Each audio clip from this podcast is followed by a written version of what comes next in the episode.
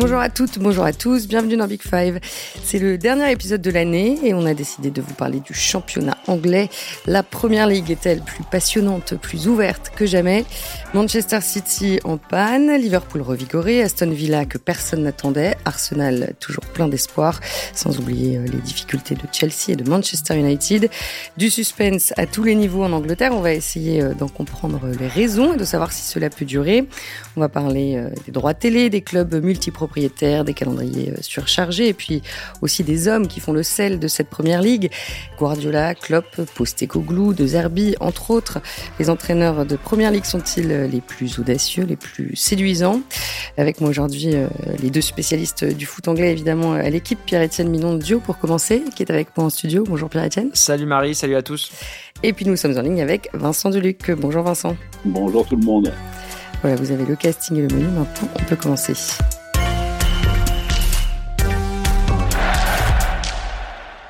Comme chaque année, nos amis anglais ne vont pas s'arrêter pendant les fêtes. Deux journées de Première Ligue au programme entre Noël et le jour de l'an, avec euh, de belles affiches en perspective, comme Brighton, Tottenham, Arsenal, West Ham ou encore Liverpool, Newcastle. Les trois premiers du classement, Arsenal, Liverpool et Aston Villa, se tiennent en deux points. C'est une première depuis euh, trois saisons à ce moment-là de l'année.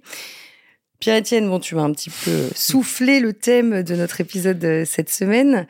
Tu as vraiment l'impression qu'il se passe euh, quelque chose de spécial cette saison en Angleterre?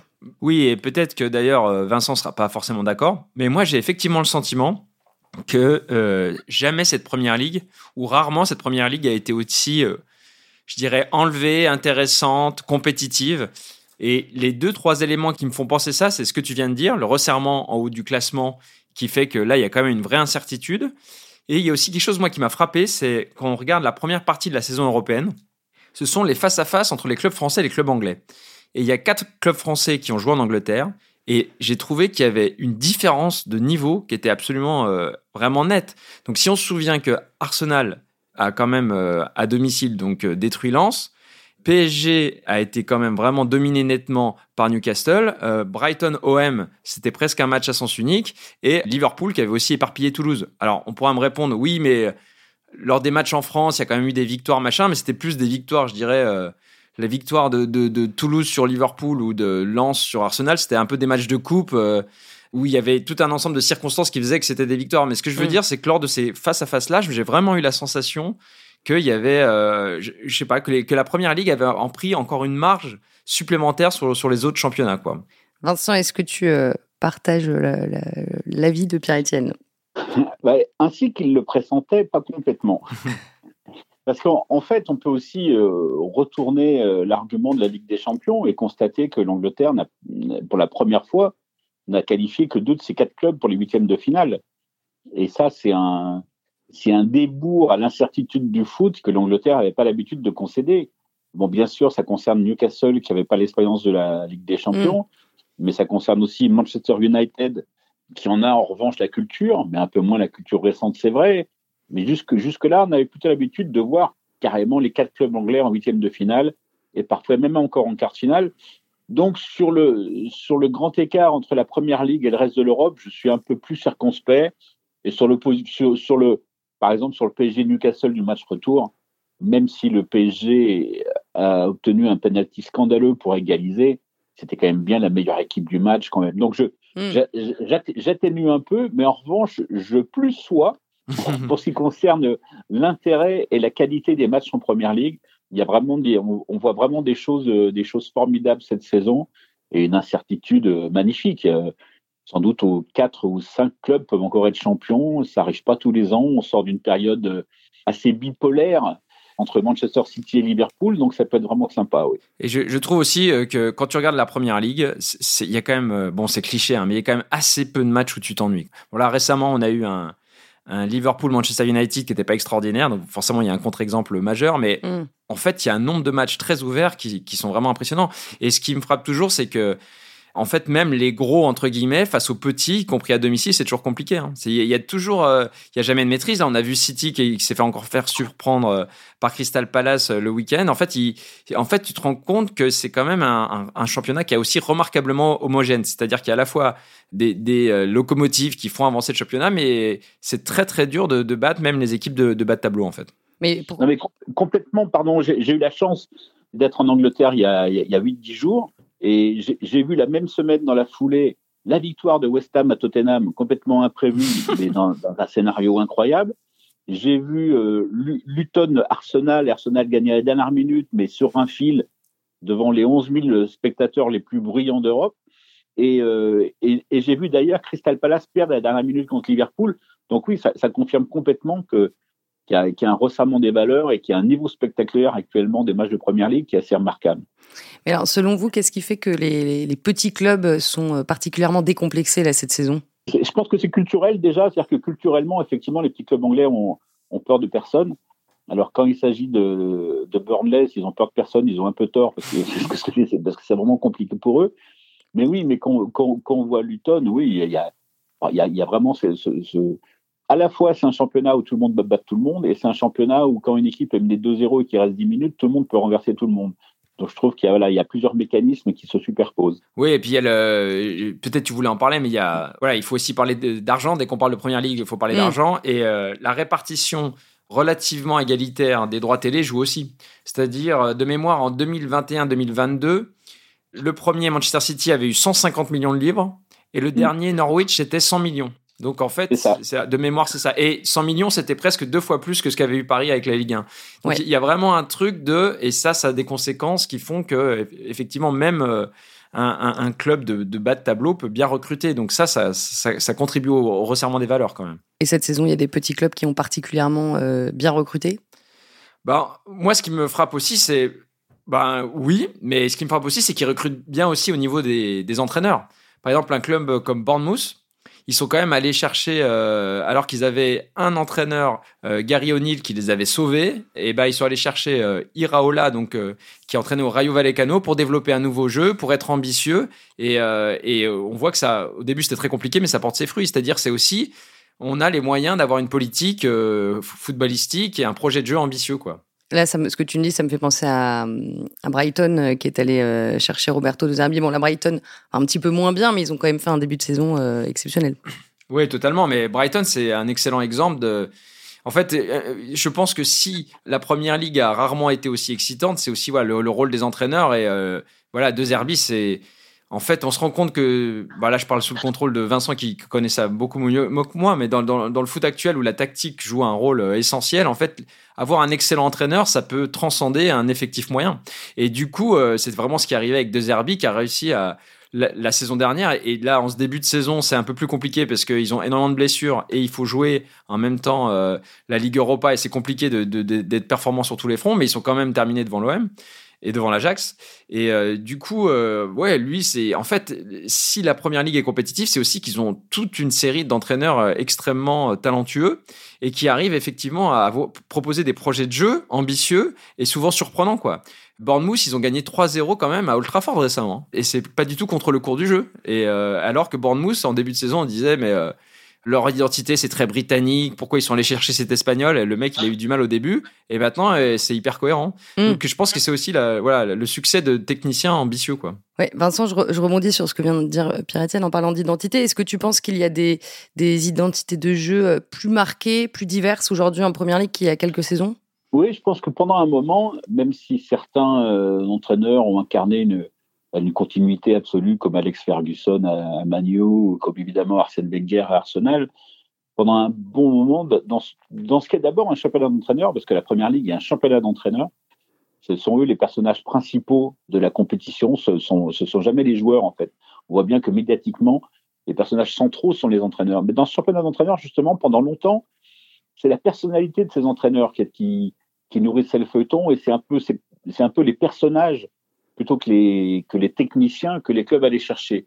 Mm. Aujourd'hui, effectivement, on voit une espèce de révolution culturelle où, le, où, l'Angleterre, sous l'influence parfois de, étrangers ou sous l'influence de directeurs sportifs du continent, cherche des formes de jeu un peu plus modernes basé en partie sur le data pour être à la mode, mais, mais au-delà de ça, basé sur, sur, la, sur, sur, la possession et sur, et sur des recherches de, ouais, sur, sur, des recherches de jeu et, d'un jeu de passe un peu plus abouti, comme on voit effectivement avec, avec Roberto de, Zerbi à Brighton, même si ça va moins bien, la, méthode est là.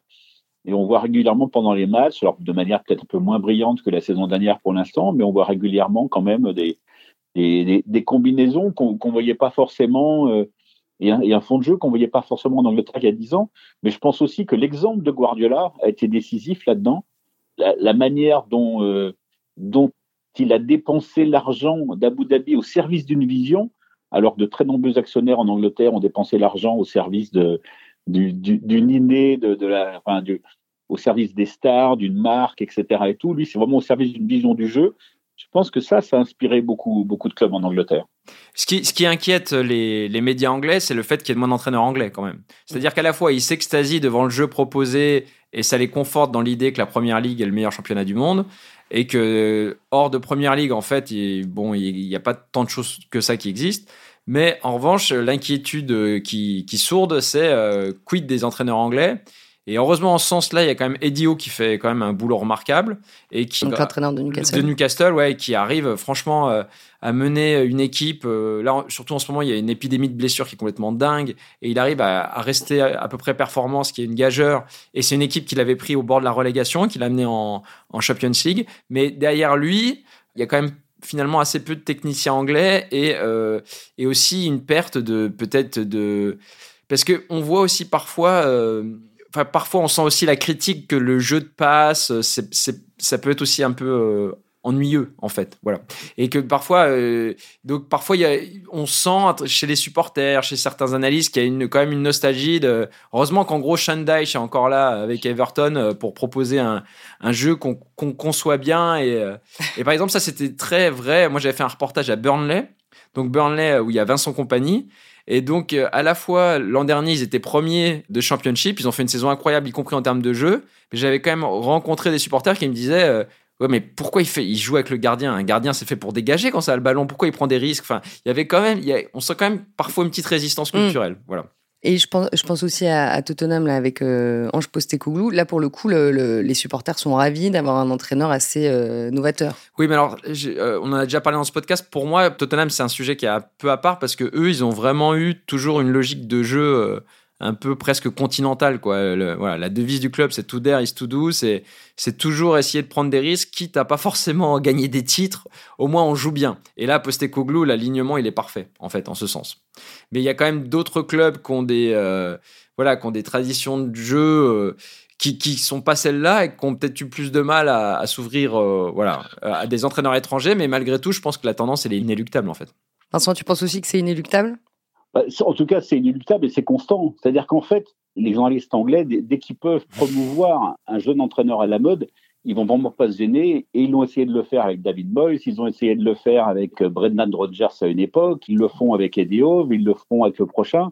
Mais la réalité, c'est qu'à chaque fois que des entraîneurs anglais de ce niveau ou euh, britannique entre les mains une Formule 1, euh, genre une équipe du top 4, ça se passe mal et ça finit dans un grand bruit de vaisselle cassée.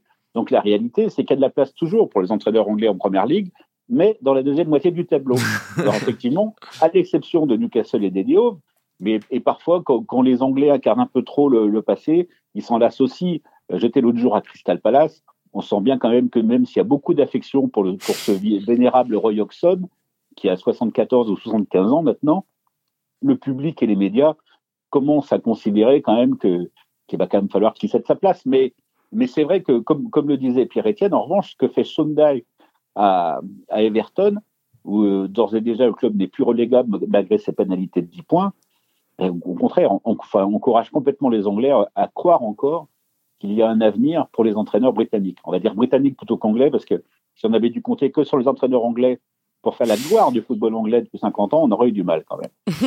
oui, et puis c'est une ressource, du coup, ça donne une ressource euh, mélodramatique incroyable parce que ouais, juste dans le cas d'Everton, ce qui est incroyable, c'est qu'ils ont été sanctionnés de 10 points et que depuis qu'ils ont Pour, été sanctionnés. Pourquoi, rappelle-nous euh, ben parce qu'ils n'avaient euh, pas respecté les règles euh, de fair play financier. C'est-à-dire qu'ils ont dépensé plus sur trois saisons, qu'ils avaient un déficit supérieur à celui qui est autorisé par la Première Ligue, en fait. Okay. Et ils l'ont reconnu.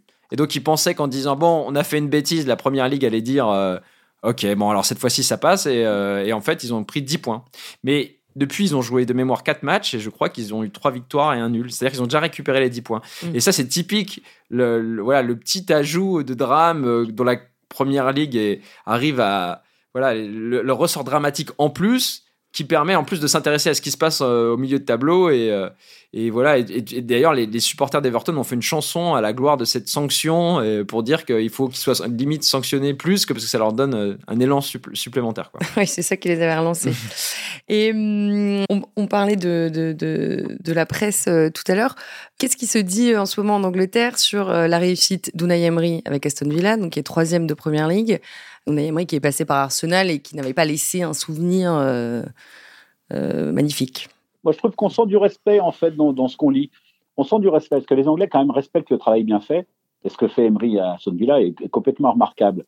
Alors après, je pense qu'ils sont pas très éloignés de, de, l'assertion que nous aussi euh, en France on, on, fait à son propos, à savoir que c'est un, un, grand entraîneur de club moyen, un entraîneur moyen de grand club. Hmm. Mais ce qu'il fait dans les clubs moyens, mais c'est absolument exceptionnel. Et ce qu'il fait à Villa, c'est remarquable. Villa, ils montrent pas un signe de faiblesse, ils sont réguliers, ils sont, ils, sont performants, ça va très vite, c'est bien organisé. Donc je pense qu'il est respecté. Dire plus jamais sur Aston Villa, quand on lit un papier sur, sur Unai Emery, il y a une allusion au fait qu'il parle très mal anglais, alors qu'à l'époque où il était Arsenal, ça revenait à peu près chaque semaine. Hum. Et en France, on en entendait aussi beaucoup parler quand il était au PSG. Ouais, mais là, de toute façon, c'est, il, est, inattaquable. Là, ils ont, il a quand même battu euh, le mercredi euh, Manchester City 1-0 et euh, le samedi suivant Arsenal 1-0. Il n'y a aucune autre équipe en, Europe qui peut faire un truc pareil. Donc, effectivement, il, il, est sur un nuage et effectivement, les, le ton a changé. Et ce qui est, ce qui est drôle, c'est que finalement, c'est à peu près les mêmes méthodes qu'avant. En fait, ce qu'a dit Vincent est, sans, doute vrai, même si c'est un cliché, parce que ce qu'il exige à ses joueurs, c'est plus facile de l'exiger dans un club moyen, en fait. Et donc, mm. notamment, il est ultra exigeant avec ses joueurs. il, y a, des témoignages de des séances vidéo qu'il fait, c'est ultra compliqué. beaucoup d'analyses tactiques. Ouais, ouais, et puis des, des, des, il va dans le, des, séances vidéo interminables, il va dans le détail. Et, et en fait, et récemment, il y avait un joueur d'Aston Villa qui avait dit. Euh, je veux pas être méchant, mais je pensais pas que, bon, que certains de mes coéquipiers étaient en gros euh, assez, euh, on va dire, curieux pour, euh, regarder des vidéos de foot pendant une heure. Et en fait, si, il arrive à nous embarquer. Et je pense que cette exigence-là, elle est peut-être pas forcément possible de la faire dans un très grand club avec des, des égos de joueurs, voilà, que, dont lui, il a pas envie forcément de gérer ça, en fait. Mais non, pour répondre à ta question, effectivement, le ton a changé. Et Là, on peut pas dire que c'est une surprise, quoi. Il a, il a aligné des performances de très très haut niveau et tout en plus euh, en, étant performant aussi en Coupe d'Europe. Parce que par exemple, on n'a pas réussi à faire deux Herbie. Et donc, il n'est pas rentré dans le rang. Et là, même, il est sur des dynamiques, en fait, même euh, historiques dans l'histoire d'Aston Villa. Donc là, effectivement, les médias s'inclinent. Ouais, et on commence à parler. Euh, enfin, pas on commence. Et Aston Villa fait partie des prétendants au titre euh, qu'ils n'ont pas gagné depuis 1981. Non, je te vois faire l'amour. Non, je pense pas parce qu'après c'est toujours la même chose. C'est euh, c'est que un titre, ça aussi. Enfin après, je verrai ce que ce que ce que Vincent en dit, mais c'est toujours une histoire d'effectif aussi, quoi. C'est-à-dire que tu peux pas gagner un, un titre avec euh, avec 14-15 joueurs. Il faut vraiment faut, faut, faut, être comme City, il faut limite avoir deux, faut des équipes. Deux équipes et bon, bah, peut-être, et j'espère qu'ils vont me. Après, tu as toujours des contre-exemples, c'est des équipes qui, type Leicester, où il n'y a pas de blessés et qui a un super alignement de planètes, où les gros à la fois ne marchent pas très bien, ce qui est un peu le cas cette année, hein, parce que la moyenne de points cette saison elle est vraiment pas très bonne. Et donc il faut à la fois qu'il y ait ça, plus qu'il n'y ait pas de blessés parmi les titulaires. Mais comme ils font la Coupe d'Europe, j'y crois pas trop. J'espère me tromper, hein, mais je, pense pas du tout qu'ils ils pourront jouer le titre. Mais s'ils jouent déjà le top 4, la, Ligue des Champions, c'est vachement bien. Mm. Ça serait une, un accomplissement on, on remarquable. Aston Villa a remporté autant de, de, de Coupes des Champions, de Ligue des Champions que le football français. Oui, oui. Vincent, sur Aston Villa? Mais Sur Aston Villa, je suis d'accord avec Pierre-Etienne. Je pense effectivement que l'effectif est un peu court, mais, mais que ça peut fonctionner sur une saison comme ça, qui est, qui est un peu atypique. On sort quand même d'un de, de, ou deux championnats où, si vous ne marquiez pas plus de 90 points, vous n'étiez pas champion. Et même avec 100 points, une année, Liverpool ne l'a pas été. Donc euh, là, là on, est, on est dans, une, dans une situation complètement différente. Par exemple, le, lendemain du Boxing Day, le 27 décembre, City joue à Everton. On n'est pas sûr du tout que City puisse gagner. Voilà, plus personne n'a de marge. Donc, tant que personne n'a de la marge, la régularité de Villa peut payer. Le jour où euh, City va commencer à tourner, si du moins City tourne comme il le fait parfois à la sortie de l'hiver, ça sera sans doute un petit peu plus difficile pour, pour Villa de suivre.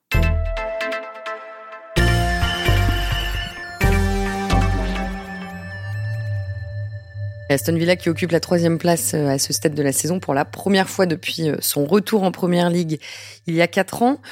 On a longtemps parlé de Big Four, Big Five, Big Six. Euh, Pierre-Etienne, est-ce que c'est un terme toujours euh, d'actualité ou est-ce qu'il est remis en cause aujourd'hui? Bah, pour moi, non, il pour moi, il avait encore un sens jusqu'à jusqu'à cet été, parce que j'avais vu passer là jusqu'à l'été dernier, depuis la saison 2003-2004, sur les quatre premières les, les, quatre premières places avaient toujours été occupées par une équipe du, mm. du Big Six. Et donc, sauf Newcastle l'an dernier, Leicester quand ils sont champions et Everton. Mais donc, ça veut dire que. Ah, qui tu mets dans le Big Six avec les, les quatre. Euh...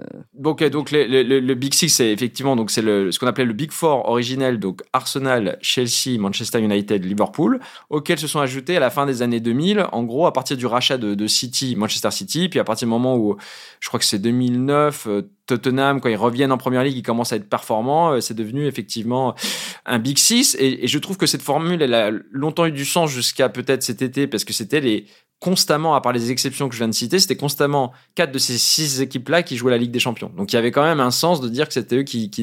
Mais je pense que là, effectivement, on va voir cette saison, mais Newcastle, ils sont quand même partis pour durer, en fait. Donc, euh, je pense que. J'ai vu que, d'ailleurs, euh, The Athletic parlait de Big Seven parfois. mais je pense que ça devient plus compliqué aujourd'hui parce que non seulement il y a Newcastle, qui eux sont partis pour durer parce qu'ils ont évidemment les moyens de, de l'Arabie Saoudite, et puis aussi maintenant on voit bien que potentiellement avec les excellents entraîneurs qui y a en première ligue, eh ben t'es quand même pas à l'abri que euh, un De Zerbi, euh, un Aston Villa avec Emery ou une autre surprise euh, avec un entraîneur de grand talent parviennent à faire une équipe soi-disant moyenne dans les dans les quatre ou six premiers. Donc je pense que la notion peut-être est fragilisée aujourd'hui. Ouais.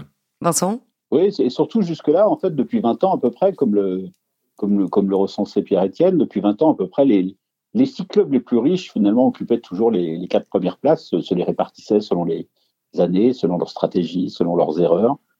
Aujourd'hui, euh, le fait que d'autres clubs aient les mêmes moyens, c'est le cas de Newcastle, et, et, et le fait qu'un club qui a énormément de moyens comme Chelsea fasse n'importe quoi, bah forcément, ça, ça rebat les cartes. C'est-à-dire que la saison dernière, Chelsea était à des années-lumière des, des places en, en Ligue des Champions. Mm. Et Tottenham a fini très loin aussi. Donc voilà, c'est aujourd'hui on sent bien qu'il y a une vraie instabilité quand même sportive parfois dans ces clubs-là. C'est-à-dire que à tout moment on se dit, bah, peut-être pas Tottenham cette année parce que c'est l'air de marcher avec Ange Postecoglou, mais que, que, à tout moment Chelsea peut devenir le nouvel Everton en fait. Mm. Donc et, et, et ça c'est quelque chose auquel on s'attendait pas. Euh, à l'époque où Roman Abramovich en était propriétaire. Et moi, je trouve que c'est ce qui tend à me faire penser que la, la Première Ligue est de plus en plus compétitive. C'est un excellent exemple. C'est-à-dire qu'avant ce genre de club, le top 6, même s'il faisait n'importe quoi en termes de transfert, même s'il y avait une instabilité, eh ben une saison moyenne, tu étais quand même dans... Euh, je sais pas, ouais, huitième. Et maintenant, effectivement, euh, là, euh, de mémoire, euh, ils étaient encore récemment, Chelsea, ils étaient douzième. Ouais. Donc, c'est-à-dire que si t'es pas performant sportivement, aujourd'hui, il y a tellement d'équipes qui jouent bien, qui sont carrées, qui proposent un football cohérent, même avec des joueurs moins talentueux, ils, vont passer devant. Et ça, par exemple, les, les dernières saisons de, de Wenger d'Arsenal, c'était pas extraordinaire, mais il n'y a jamais eu de chute au classement euh, vraiment mémorable en fait. Tandis que là, il, euh, il, était toujours en Ligue des Champions. Il était toujours en Ligue des Champions, même quand ça, ça jouait moins bien, même quand il n'avait pas les moyens de recruter, même quand. Tandis qu'aujourd'hui, on a l'impression que voilà, s'il y a une mauvaise dynamique, euh, qui la concurrence est telle, c'est-à-dire que voilà, on peut pas se permettre de rater complètement son recrutement, même dans un, un club du Big Six en fait. Mmh. Et vous parliez de euh, Chelsea et Newcastle, qui sont des clubs contrôlés euh, par euh, des investisseurs étrangers. Et aujourd'hui, plus de 60% des clubs de Première Ligue le sont. Est-ce que ça joue aussi dans l'instabilité dont vous parliez à l'instant? Bah en tout cas, ça, joue sans doute dans le fait que, bon, c'est mon dada, mais voilà, que la première ligue est de plus en plus forte parce que ça, fait de plus en plus de moyens. Voilà, le, le Newcastle d'aujourd'hui, il n'a rien à voir avec le Newcastle il y a trois ans. Donc il y a de plus en plus de clubs qui, euh, qui effectivement euh, ont des investisseurs étrangers qui sont prêts à investir énormément. Et par ailleurs, ce qui est aussi intéressant, c'est qu'il y a aussi des clubs euh, moins importants, mais qui ont aussi une stratégie d'internationalisation en fait. Par exemple, Brighton, qui est un club anglais avec un propriétaire anglais, eh ben ils ont aussi, ils sont liés à l'Union Saint-Gilloise. Mm. Nottingham Forest, ils sont liés à l'Olympiakos, c'est-à-dire que même des clubs de second rang, on va dire, ont une stratégie d'internationalisation qui fait qu'ils peuvent aller euh, voilà, faire des prêts avantageux, essayer de récupérer des joueurs de chez, chez le club satellite. Et donc, euh, en fait, effectivement, il y a une, il y a une mm. dynamique globale d'internationalisation de, la Première Ligue qui tend à, la, à augmenter le niveau de ce, de ce championnat. Alors justement, fin novembre, euh, 8 clubs sur 12 ont voté contre une motion qui aurait interdit les prêts de joueurs euh, entre clubs appartenant au même propriétaire. Donc motion rejetée euh, parce qu'il fallait euh, la majorité des deux tiers. Vincent, qu'est-ce que tu penses de ce vote? Quelles, vont être les, conséquences selon toi? En fait, il faut, prendre en compte la, la particularité du, du, du, football anglais qui est, qui est un football où les prêts ont toujours eu lieu, parfois pour 15 jours, parfois pour un mois, parfois pour trois mois, parfois plusieurs fois dans la saison parfois en très grand nombre, puisqu'un club comme Chelsea parfois prêtait euh, plus de 40 joueurs euh, en, même temps. Donc je pense qu'il faut plus le voir comme une, comme une volonté de protéger cette culture-là, cette, culture du prêt, plutôt que comme une volonté d'entraver finalement le, le, le, mouvement moderne euh, voilà, de, l'actionnariat du football anglais. C'est-à-dire je pense vraiment ils, veulent juste avoir, pouvoir encore faire des prêts comme avant, y aller contre la régulation. Ils ont déjà assez de régulations nouvelles qui planent sur eux avec justement le, la, la, prochaine nomination d'un régulateur qui va, qui va vraiment changer un peu le paysage de la Première Ligue. Donc je pense que c'est un peu dans ce sens qu'il faut interpréter le, ce, ce, ce, cette réticence à, à, changer le règlement. Mais on va voir aussi, parce que malheureusement, ça ouvre aussi la, la porte à des potentielles euh, dérives, en fait.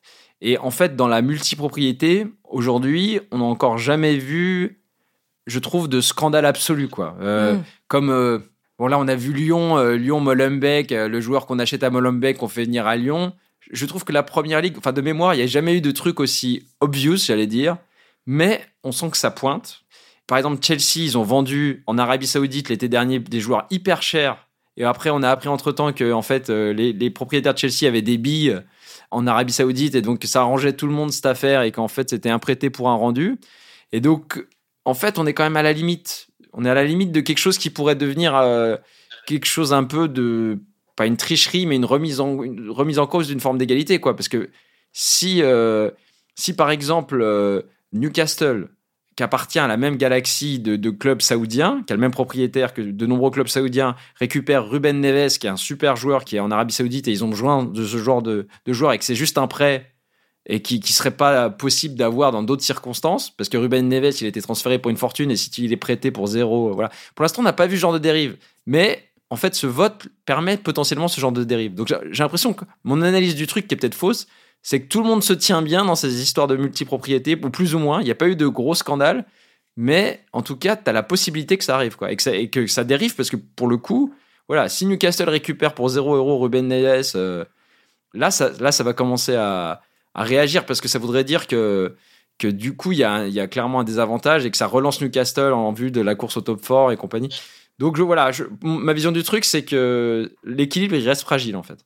Mais, mais, mais je suis pas sûr quand même que, que la moralité soit, en un seul mot, soit, soit, soit, soit, soit nouvelle.